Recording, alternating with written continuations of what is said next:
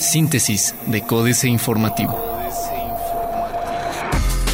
Síntesis informativa 18 de julio, Códice Informativo. Códice Informativo. De no ser reinstalados, comerciantes de la Alameda buscarán que se cumpla la sentencia en todos sus términos. El 20 de julio termina el plazo para que el municipio de Querétaro cumpla con la sentencia de amparo en la que se ordena la restitución de 64 comerciantes de la Alameda Hidalgo, indicó César Tarelo Leal, abogado de la Unidad Cívica Felipe Carrillo Puerto. Expresó que si luego de esta segunda prórroga por 30 días la administración municipal no da cumplimiento al mandato, las autoridades federales tendrán que iniciar con un incidente de incumplimiento en el que se establezca una multa para Hugo Serrano Martínez, director de inspección municipal, a fin de que continúe el procedimiento y se les notifique a Manuel Velázquez Pegueros, secretario general de gobierno, y a Marcos Aguilar Vega, presidente municipal de Querétaro. Centro de Conciliación Estatal requerirá 60 millones de pesos para su primer año de operación, dice Secretaría del Trabajo. La construcción de un centro estatal de conciliación como parte de las reformas de justicia laboral representaría al menos una inversión cercana a los 60 millones de pesos destinados a infraestructura y la contratación de personal por un año, señaló José Luis Aguilera Rico, secretario de Trabajo del Estado de Querétaro. Lo anterior en el marco de la mesa de diálogo para la implementación de la reforma del sistema de la justicia laboral, en el que detalló que al menos el 88% del presupuesto anual de la Secretaría se destina al pago de la nómina. Habrá cierre parcial en calle Corregidora este martes 18 de julio. La Secretaría de Desarrollo Urbano y Obras Públicas del Estado informó que debido a las obras de restauración y consolidación de la Torre del Templo de San Francisco, el próximo martes 18 de julio se mantendrá parcialmente cerrada la calle de Corregidora desde la calle Francisco y Madero a 16 de septiembre. El horario de cierre es de 5 de la mañana a las 9 de la noche. Con este cierre parcial se dejará un carril para el tránsito vehicular. Deuda de Cadereyta ha disminuido de 100 a 20 millones de pesos, afirma presidente municipal. De 100 millones de pesos de deuda que tenía la administración municipal de Cadereyta, se ha bajado en 20 millones hasta el momento, informó el presidente de esta demarcación, León Enrique Bolaño Mendoza. En entrevista, el alcalde dijo que en la administración que encabeza no ha generado adeudo ya que se ha buscado subsanar las finanzas, principalmente de laudos a trabajadores de la administración. En este sentido, los recursos ya cubiertos provienen del gasto corriente así como el apoyo de gobierno del Estado a través de la Secretaría de Finanzas. AM, 500 millones de pesos para implementar una ley laboral. Querétaro no cuenta con ley de protección de datos personales. Querétaro es uno de los 18 estados que no tiene aún una ley de protección de datos armonizada con las disposiciones federales en el rubro. De acuerdo con el Instituto Nacional de Transparencia, Acceso a la Información y Protección de Datos Personales, solo las legislaturas de 14 entidades habían armonizado la normativa hasta el día de ayer, la cual está vigente desde el 27 de enero pasado y el plazo para adecuarla vence el próximo 26 de julio. Rechazan ciudadanos obras en Madero, suman 3.000 firmas. 60% de los caretanos se sienten inseguros. Entre marzo y junio pasados, la percepción social sobre inseguridad se incrementó 2.7% entre los habitantes de la ciudad de Querétaro, informó el Instituto Nacional de Estadística y Geografía, con base en datos arrojados de su más reciente encuesta nacional de seguridad pública urbana, ya que este indicador se elevó de 57.6 a 60.3% en el transcurso de tres meses.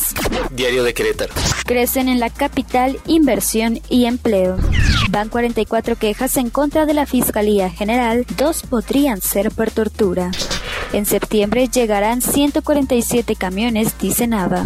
Desechan amparos de inconformes con obras del centro histórico. Alrededor de tres amparos han sido interpuestos por las obras realizadas en la calle de Madero y la avenida Ezequiel Montes y todos son desechados, afirmó el secretario de gobierno del municipio de Querétaro, Manuel Velázquez Pegueros. Señaló que el gobierno municipal tiene más de 300 obras iniciadas y judicialmente todas cumplen con lo que marca la normatividad. Por tanto, no existe motivo para detener alguna. Universal Vence plazo el jueves para reinstalar a ambulantes. 400 botones de alerta escolar. CUAC, presente en Universidad de Madrid. El corregidor. Retención de presupuesto frena capacitaciones. Anuncian construcción de aeródromo en Cadereyta, con el objetivo de generar una mayor derrama económica y potencializar económicamente al municipio de Cadereyta, será construido un aeródromo en la zona. El presidente municipal, León Enrique Bolaño Mendoza, explicó que este espacio servirá para el aterrizaje de naves pequeñas. En riesgo, habitantes por relleno sanitario. Carecen de certificación de seguridad hospitales. Noticias. Concreta iniciativa privada, proyectos por 27 mil millones de pesos en primer semestre. Espera turismo ocupación hotelera del 60%. Factura ya el sector tecnologías de la información servicios por 700 millones de dólares. Invertirán en Mega Plaza Comercial en Corregidora 3 mil millones de pesos. Plaza de Armas. Hasta 10.000 personas esperan en la segunda edición del Festival of Rock. Expedían permisos a granel, dice Aguilera deslindan a comunidad LGBTI de agresiones. Después de quejarse por ser víctimas de agresiones el pasado 8 de julio en su paso con el autobús de la libertad, integrantes del Consejo Mexicano de la Familia con Familia informaron que no presentaron ninguna denuncia penal por ello. Además, deslindaron a la comunidad LGBTI, pues dijeron que sus autores no la representan. En rueda de prensa, recordaron que el pasado 8 de julio este autobús visitó la ciudad para recorrer el Jardín Corregidora y otros puntos de la ciudad previa solicitud de apoyo vial y seguridad para sus participantes. Busca Pancho Pérez recuperar la capital. Reforma negociará México nueve pactos comerciales. En los próximos meses, México alternará negociaciones de nueve acuerdos comerciales con 51 países, algo nunca antes realizado. Recientemente se anunció la intención de ampliar la Alianza del Pacífico y reestructurar el Acuerdo de Asociación Transpacífico que se suman a los de América del Norte, Unión Europea y la Asociación Europea de Libre Comercio, Argentina, Brasil, Turquía y Jordania. Abre Estados Unidos temas riesgosos en Tratado de Libre Comercio. Algunos de los objetivos que Estados Unidos plantea para renegociar el Tratado de Libre Comercio representan riesgos para la relación comercial de los tres países, según expertos, luego de que la oficina del representante comercial de Estados Unidos, Robert Lighthizer, presentara los objetivos requeridos por ley para la renegociación del Tratado de Libre Comercio, analistas explicaron algunos de los puntos más peligrosos. Alcanza agro mayor superávit de 21 años. Señalan complejidad en dos temas de Tratado de Libre Comercio. La jornada. Sobresaliente desempeño de economía nacional, señala MID ante el Fondo Monetario Internacional. Los inmigrantes destacan en puestos directivos en México. Los inmigrantes que encuentran trabajo en México destacan en puestos directivos o profesionales, de acuerdo con la Comisión Económica para América Latina, CEPAL, y la Organización Internacional del Trabajo. Si bien apenas equivalen a 0.5% del total de la población ocupada en México, su participación aumenta en grupos de ocupación de alto nivel como en personal directivo, en el que representan 1.7%, o entre profesionales en el que llega a 1.1%. Beneplácito de México por Plan para Tratado de Libre Comercio de América del Norte emitido por Estados Unidos. La mafia que roba gasolinas, lava dinero y evade al fisco admite petróleos mexicanos ante Estados Unidos. Petróleos mexicanos a la Autoridad Reguladora del Mercado Bursátil de Estados Unidos refleja que el robo de combustibles en México va más allá de los guachicoleros que venden gasolina a la orilla de carreteras. Se trata de un delito cuya magnitud involucra en su combate a las instancias de seguridad nacional y contra el crimen organizado y que provoca una merma multimillonaria que la empresa petrolera reconoce no tener capacidad de cuantificar, revelan reportes oficiales. Excelsior. El peso pierde, pero la bolsa en máximo. Los empresarios piden más crédito. Estados Unidos ofrecerá 15.000 visas más para trabajadores temporales. El gobierno de Estados Unidos ofrecerá este año 15.000 visas temporales de trabajo adicionales. Las visas extra H2B visas son para trabajadores no agrarios de temporada en una serie de negocios, incluso balnearios. Estas visas son para compañías que pueden demostrar que sus negocios se afectarían si no pueden contratar temporalmente a trabajadores extranjeros. Población vive con inseguridad de acuerdo con INEGI. En el segundo trimestre del año, 75% de la población adulta que vive en zonas urbanas en México manifestó que vivir en su ciudad es inseguro, de acuerdo con la encuesta nacional de seguridad pública urbana que elabora el Instituto Nacional de Estadística y Geografía. Internacional. Perú supera por primera vez a Chile en ranking internacional sobre poderío militar.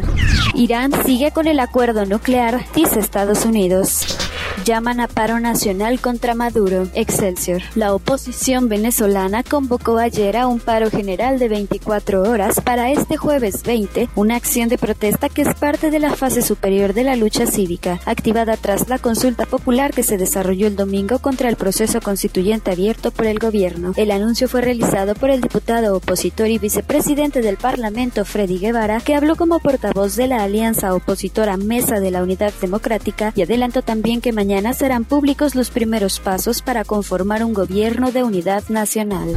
Revelarán visitas al club de Trump. Otros medios. Dos nuevas funciones que llegarán a WhatsApp. La falla de HBO Go que indignó a los fanáticos de Game of Thrones. No trópicos, la droga del Silicon Valley. El creciente y esencial rol de las TIC para el desarrollo personal según la ONU.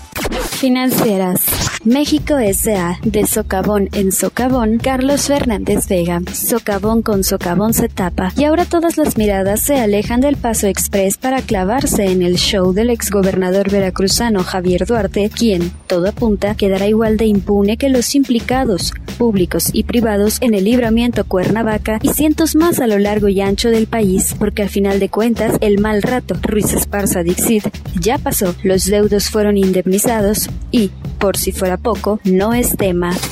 Negocios y empresas optimizan infraestructura en telecomunicaciones. Miguel Pineda. Un nuevo fenómeno se presenta en la infraestructura de telecomunicaciones. Las operadoras tienden a desprenderse de sus terrenos y torres para concentrarse en inversiones directas a la atención a clientes con la tecnología de punta que día con día se desarrolla.